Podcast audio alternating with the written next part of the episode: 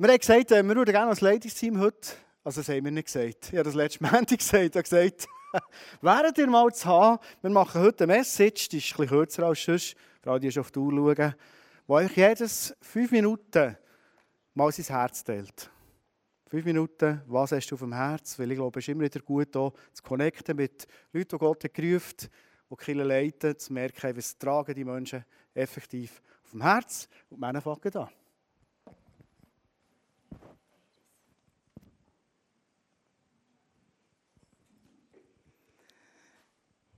Wann hast du das letzte Mal wirklich die Ruhe gehabt?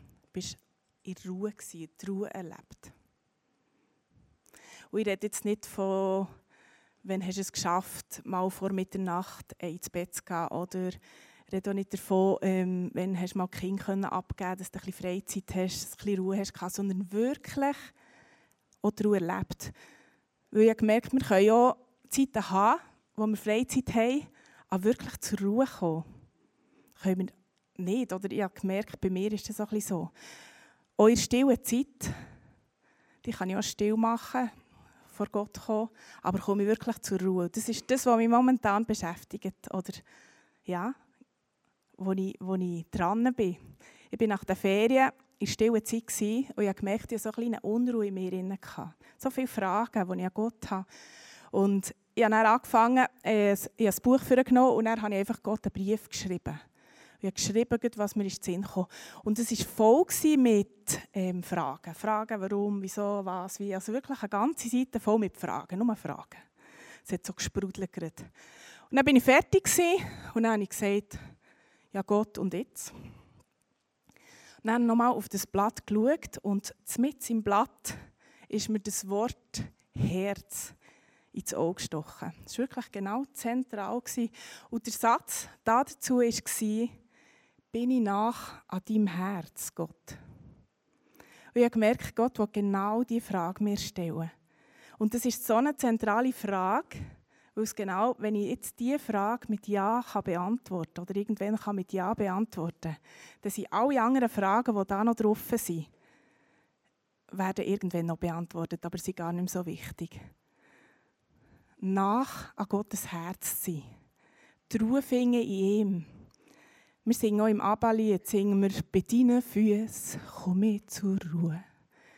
Und ich habe gemerkt, ich habe eine Sehnsucht, wirklich zu Gott zu kommen und zu seinen Füßen einfach zu sein. Auch mal einfach alles herzugeben. Eines meiner Lieblingsbücher ist «Nicht wie bei Räubers».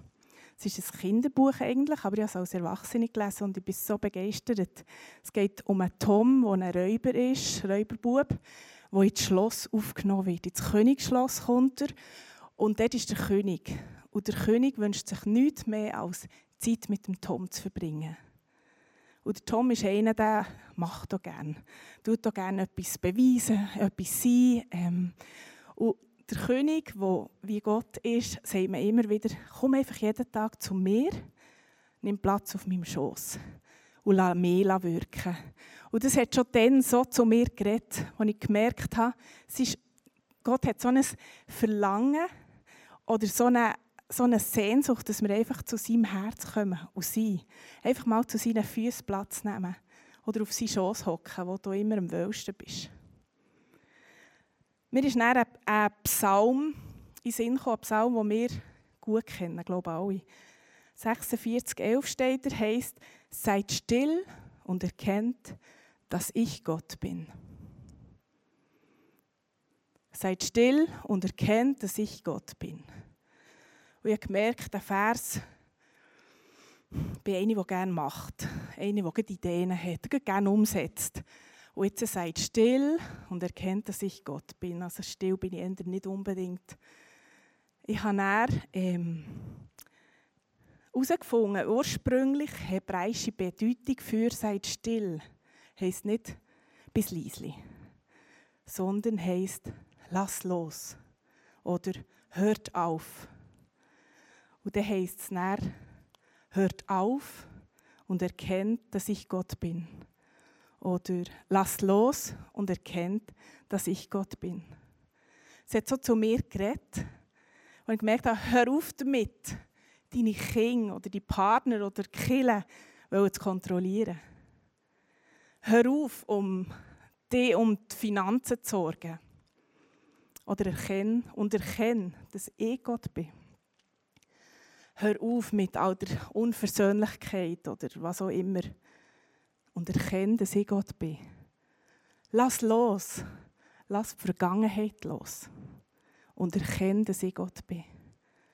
Lass los, was du nicht kannst kontrollieren. Und find die Ruhe im Wissen, dass Gott Kontrolle hat. Es hat so zu mir geredet, wie wäre es, wenn wir jeden Tag einen Moment lang loslassen und Gottes Kontrolle würden anerkennen Wenn wir wirklich vor Gott kommen, zu ihm, zu seinen Füßen, alles loslassen, dann werden wir plötzlich erkennen, wer Gott wirklich ist, erkennen, was er wirklich also kann und macht, was er eigentlich will, wenn wir mal würden zu ihm gehen und loslassen. Und dann kann er einfach so wirken. Und der Frieden und, und die, die Freude und die Hoffnung, die er immer wieder verspricht, in so vielen Versen, werden wir an seinen Füßen erkennen. Lasst los und erkennt, dass ich Gott bin.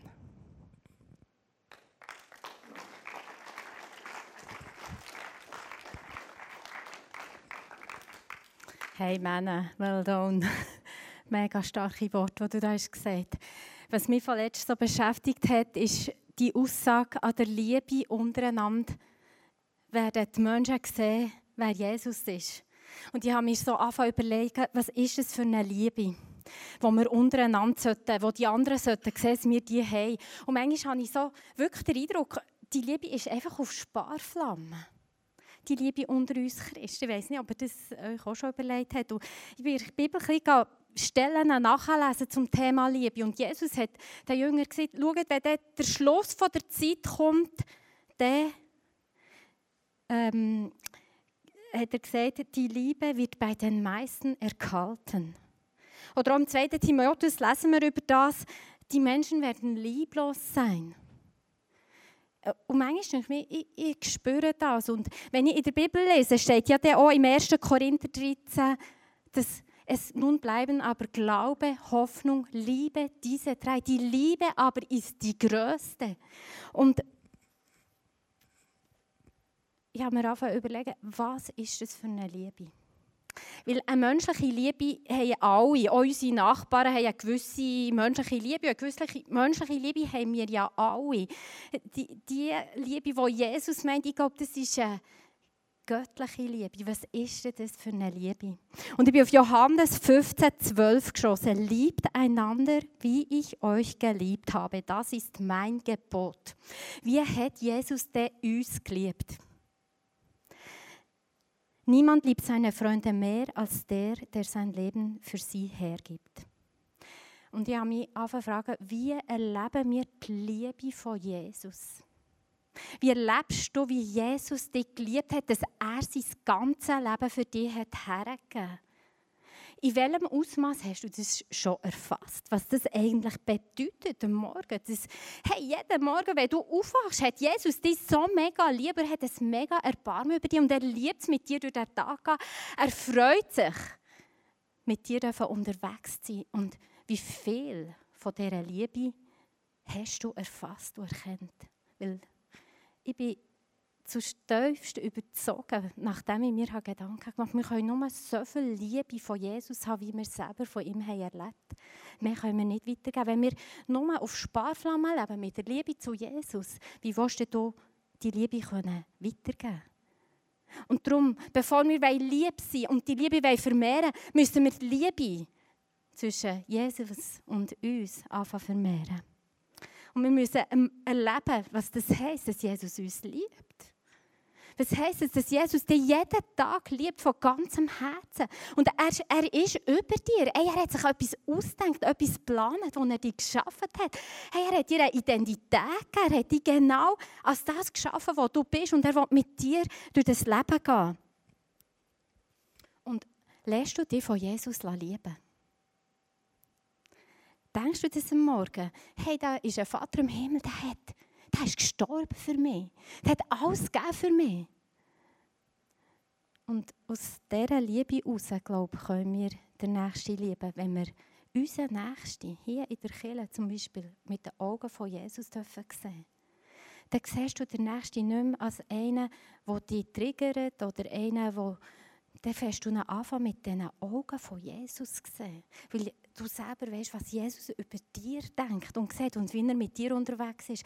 Und so können wir lernen, die Nächsten einfach mit den Augen von Jesus anzuschauen. Ja, und Jesus hat uns das Gebot gegeben, Johannes 15, 17, einander zu lieben, das ist das Gebot, das ich euch gebe. Ja, und ich wünsche mir, dass wir eine Church sind, die sich von Jesus lieben. Der Tank darf voll sein, die Quelle von seiner Liebe ist unerschöpflich, weil den brauchst du nicht sonst irgendwo zu holen.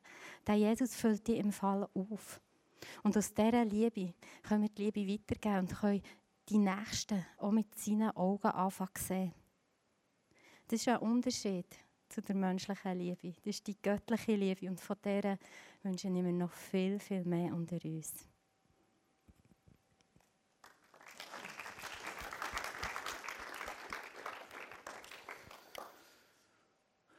An dem Herz von Jesus sein, in Ruhe. Was ist wirklich das Herz von Jesus? Was, was schlägt bei ihm? Die Antwort so von Hey, das ist jemand, der hat es vorgemacht, dass er wirklich vom Herzen, nämlich Menschen von Herzen gerne zu haben. Und ich habe den Satz schon noch stark gefunden, wo wir vorhin gelesen haben, Liebe bedeutet, ich bin bereit zu sterben.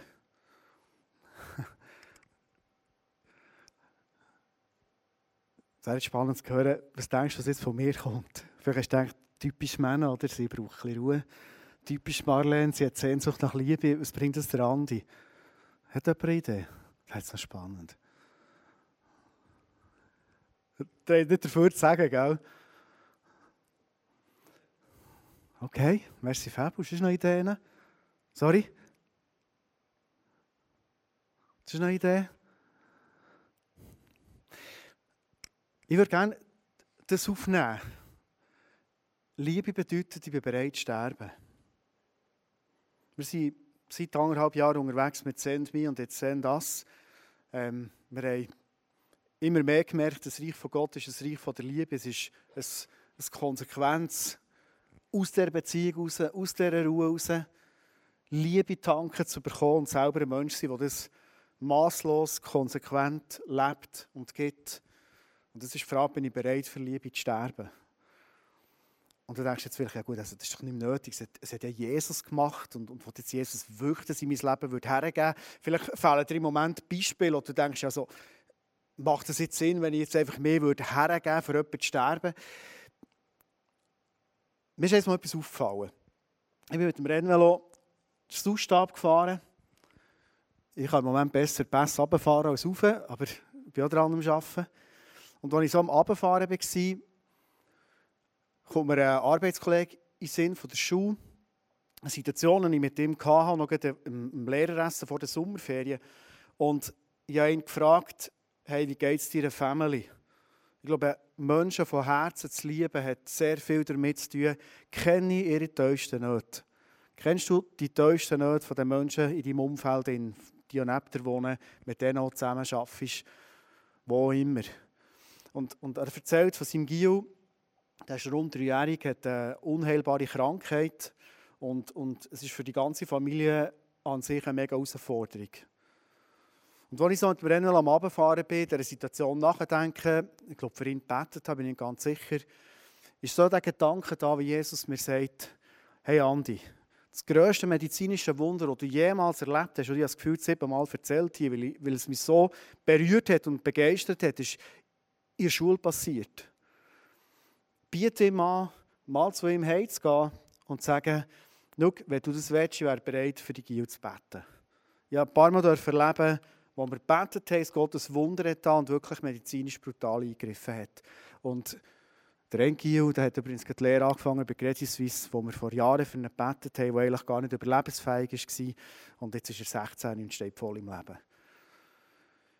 Ich war recht begeistert von dieser Idee auf dem Velo, Sausstab. Als ich in die Schule bin und das erste Mal gesehen habe, mein Kollege, habe ich gemerkt, wie meine Begeisterung etwas weicht. Nämlich einem Gefühl wie Sterben. Kennst du das? Dass Jesus zwar dir eine Perspektive gibt, dir etwas zeigt, wo du ganz konsequent kannst Liebe leben kannst, vielleicht der grössten Not kannst begegnen von einem Menschen in deinem Umfeld. Und in dem Moment merkst du, es fühlt sich an wie Sterben. Ist das nicht respektlos? Wenn ich einfach komme und sage, hey, ich sehe die grosse Not und vielleicht könnte das Gebet helfen. Wie reagiert er? Ich kenne den auch nicht so lange. Auch wenn er mir Lieblingsbächler sagt, immer in jeder Sprachnachricht und wir ein gutes Verhältnis haben, es cool ist, heisst das noch lange, dass er offen ist für so etwas. Was passiert denn, wenn ich sage, hey, ich komme gerne zu euch heim und, ich bete für den Gil und, das verändert sich nichts. Für mich sind für Menschen zu beten und, und es kommt nicht die Heilung oder die Veränderung, die ich mir wünsche. Das ist für mich, ich weiß nicht, ob du das erlebst, das ist für mich wie Sterben. Und ja, oft aufgehört, für Menschen zu beten, weil ich, weil ich das Gefühl von diesem Sterben nicht mehr haben wollte. Weil ich so eine Liebe hatte. Heute Morgen in Interlaken ist eine Frau äh, zu mir gekommen, über 60-jährig, und sie sagt, ich habe so Schmerzen in meinem Körper, ich kann fast nicht mehr leben. Und niemand kann mir helfen. Hey, das, das, das, das, das stirbt in mir. Rein. Und wir sind wieder zusammen zu diesem Thron gegangen und wir haben wieder zusammen das heilende Blut ausgesprochen über ihrem Leben. Kennst du das Gefühl? Ja, vor wir haben nicht zehn Tage, zwei Wochen mit einer Frau hier aus dem ISF telefoniert, die wo, wo, wo, wo wirklich krankheitsmässig brutal herausgefordert ist. Und ich tue gerne Menschen ermutigen, ich tue gerne Menschen Perspektiven geben, ich probiere gerne positiv zu sein. Und in diesem Moment merkst du, hey, manchmal habe ich keine Worte für das, für das Leid, das mir vis-à-vis steht. Kennst du das? Vielleicht meint Jesus das mit Sterben. Dass ich einer Not begegne, in meiner Unfähigkeit. Drin. Meine Unfähigkeit, jemanden zu ermutigen, meine Unfähigkeit, drin. manchmal denke ich, ich bete nicht falsch, dass nicht mehr passiert. Manchmal denke ich, ich liegt sich an mir, weil ich irgendwie noch nicht ganz so unterwegs mit Jesus, wie es sein könnte. Sollte wieder mal 40 Tage fasten, ist mir heute in den Sinn gekommen. Und ich wieder für die Leute, ich bin in Interlaken über eine halbe Stunde für Leute im Bett heute Morgen. Es war so ein geistlicher Hunger da. Gewesen. Und ich weiß nicht genau, was alles aus diesen Gebeten entsteht. Ich glaube, es werden Veränderungen passieren, bin ich überzeugt. Und ich habe mich entschieden, ich wollte nicht aufhören, auch das Sterbensgefühl zuzulassen. Ich habe vor drei Jahren ein Buch gelesen oder ein Bild mitgebracht, dem möchte ich aufhören. Das linke Buch Dream Center LA, ich habe vor ein paar Jahren mal dort sein, dieser Kille ist eine Kille, wo ich gesagt hey, wir wollen uns auf die Fahne schreiben, in Los Angeles für die Ärmsten von den Ärmsten da zu sein und uns herzugeben. Wir sind bereit, so in Situationen hineinzugeben, die sich wie Sterben anfühlt. Ich habe vor einem Jahr ein Buch gelesen, das ist das Rechte hier, das ist äh, Nordirland von Alan Scott, noch nicht lange her, 2016. Ein Kind hat sich aufgemacht und hat gesagt, hey, und wir wollen nicht in erster Linie für uns schauen und schauen, dass die Predigt für uns am Sonntag aufgeht. Und ob alles stimmt der Church, der Leadership und die Uhrzeit und alles, sondern wir wollen eine Church sein, die für die Not von dieser Stadt und mit drin sind. In unserem Kulturkreis, Nordirland ist nicht die dritte Welt, da sein.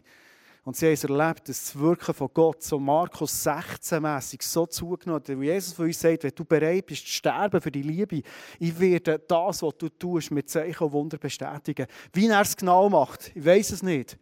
Es ist so weit gegangen, dass diese Kinder dürfen leben wie das Spital von, dort, von dieser Stadt, wo sie waren, ihnen manchmal angerufen und gesagt, hey, unser Notfall ist voll, kommt ihr beten. Wir können denen, und sie so viel Heilige und Wunder erlebt. Angefangen hat es mit der Bereitschaft, und ich habe ein Interview gelesen mit dem Pastor von dieser Church dort, mit Mellen, der sagt, hey, die erste Mal, wo wir gegangen auf die Straße zu diesen Leuten in die grösste Not hinein, ich bin tausendmal gestorben. Und vielleicht ist das die Botschaft an uns, aus dieser Herzensbeziehung mit Jesus, aus dieser Ruhe, aus dieser Liebe, die sich hergibt. Und ganz ehrlich, ich persönlich, das ist meine Arbeit, die Träume von dieser Gemeinschaft, die einander anführt, das sagt, lass uns gehen. Lass uns gehen, auch wenn wir enttäuscht wurden. Lass uns gehen, weil vielleicht nicht immer von Anfang an das passiert. Aber lass uns gehen, für die Gemeinschaft, für die Gesellschaft da zu sein. Und uns herzugeben in einer puren Liebe, die betet füreinander, die zusammensteht. Ich glaube, darum braucht es Send Us. Wir brauchen einander. Wir brauchen Ermutigung, wir brauchen Gebet. Ganz ehrlich, wenn ich es mal geschafft habe, meinem Arbeitskollegen anzubieten, für seinen Sohn zu beten. Ich weiß genau, da werde ich wahrscheinlich einen Gebetsaufruf hier im ISF machen, wo ich mir wünsche, dass ein Kind hinten dran steht und auf die Knie geht und betet. Einfach für das Eingreifen von Jesus. Keine Ahnung, ob es das der Weg ist oder nicht, aber ich merke einfach, hey, wir brauchen einander. Wir brauchen zusammenzustehen, eins zu werden. Und Jesus sagt, wenn ihr eins werdet, um das, was ihr bittet, die werden es geben. Und wie kann das passieren? Eine ganze Church, eins ist in dem Innen.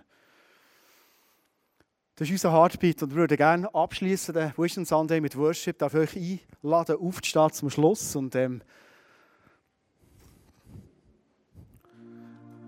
würde gerne für uns beten. Danke, Jesus, haben wir das Privileg dürfen,